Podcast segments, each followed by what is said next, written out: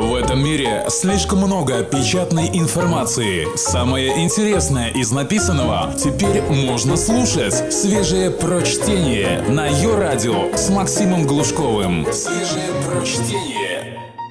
Всем привет. Мне тут одни поклонницы Коли Сулима говорят, давай больше Коли. А давайте. Особенности национального пьянства по-американски. Если верить статистике – который приводит Всемирная организация здравоохранения, белорус выпивает в год почти вдвое больше чистого алкоголя, чем американец. 17 литров против 9. Братья-россияне отстали всего на 2 литра. В принципе, чтобы ощутить разницу, иногда достаточно всего лишь прогуляться в публичных местах во время отдыха трудящихся масс. В Калифорнии же я видел пьяного в дым человека всего один раз – в автобусе до городка Болдер-Крик Латина, лет 25, заснул на заднем ряду сидений, уронив банку теката. То ли усталость смежила веки, то ли жизнь дала трещину.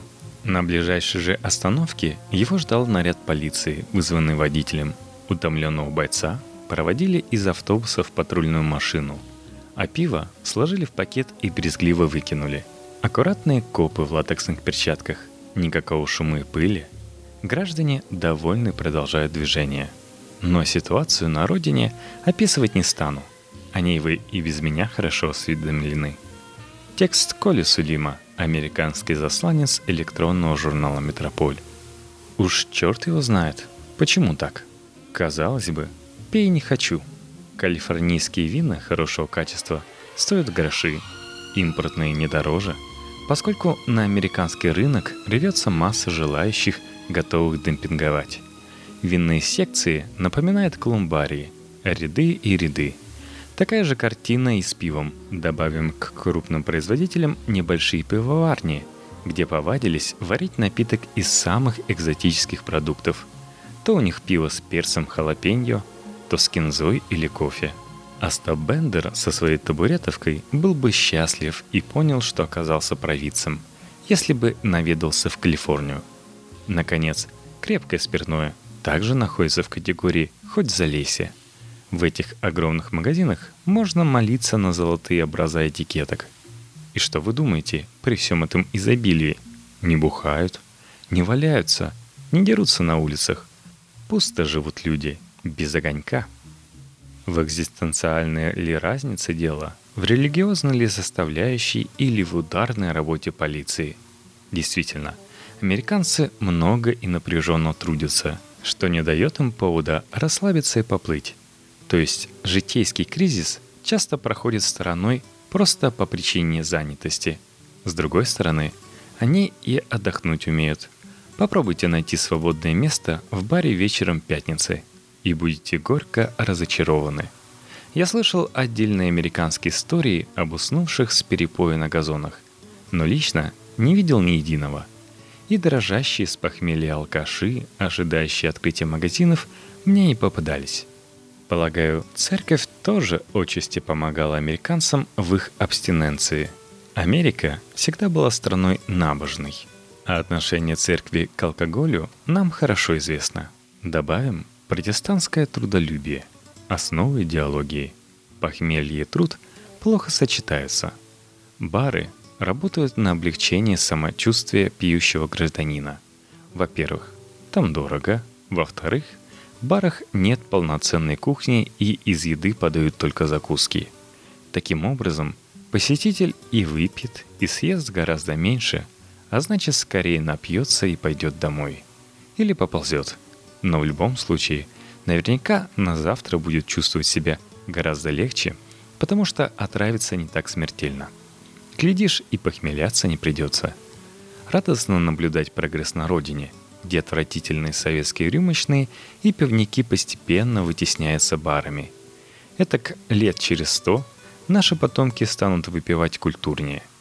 По поводу алкогольных законов, законодательство США напоминает извилистую пропасть, в которую можно падать, как Алиса в кроличью нору, всех нюансов не рассказать. Есть, впрочем, и общие для всех уложения. С 2013 года разрешено домашнее пивоварение и изготовление вин для собственного потребления. 380 литров в год на человека, но продавать его запрещено.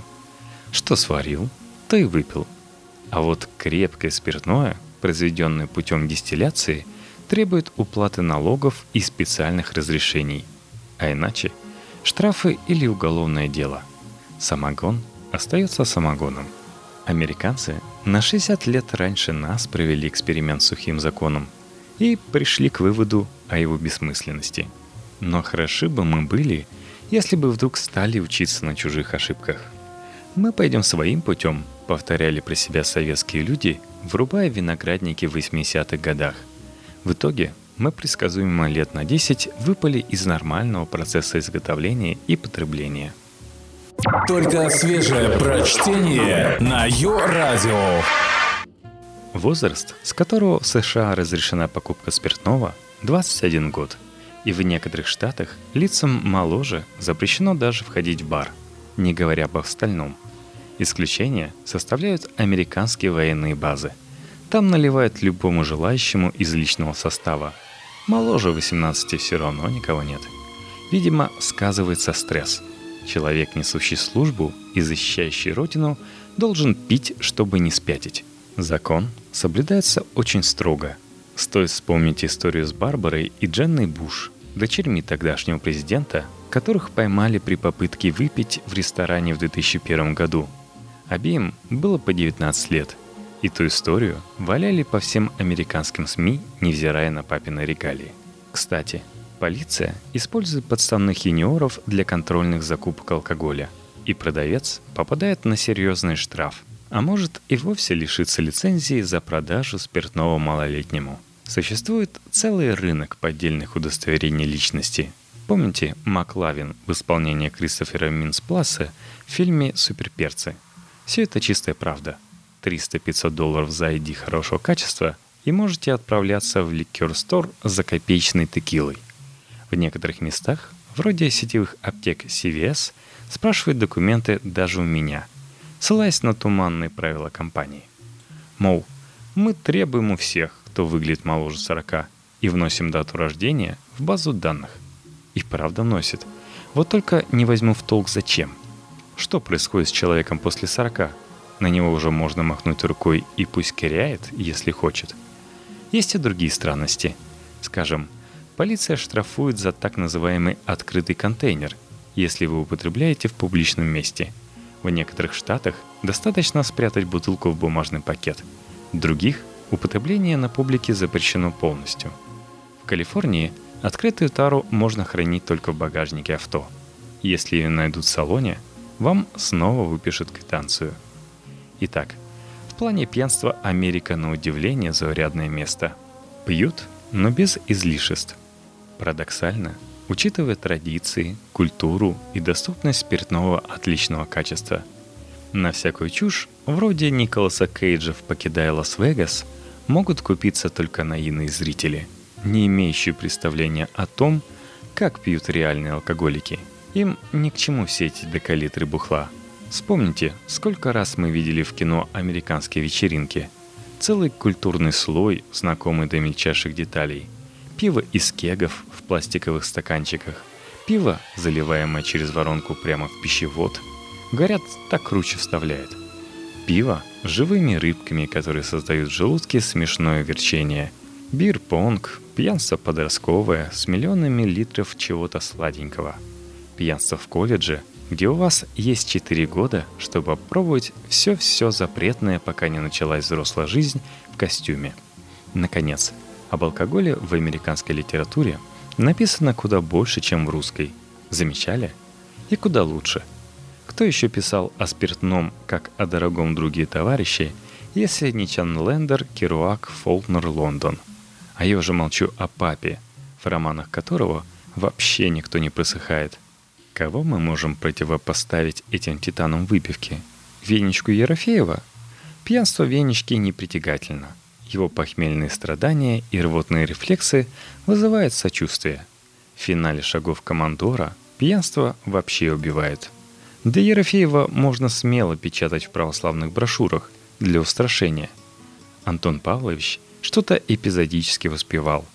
Да, Михаил Афанасьевич любил водочку тяпнуть, но и все на этом. А в результате очередной дисбаланс. Художественно пропагандируется пьянство в Америке, а пьем до упаду мы. Хоть тресни. Такое ощущение, что никак не перестанем лукавить и стесняться своих привычек, чтобы начать пить сознательно и с достоинством. Словно дух этилового спирта – это что-то вроде лорда Волан-де-Морта, имя которого нельзя называть. В генокоде надо покопаться, что ли –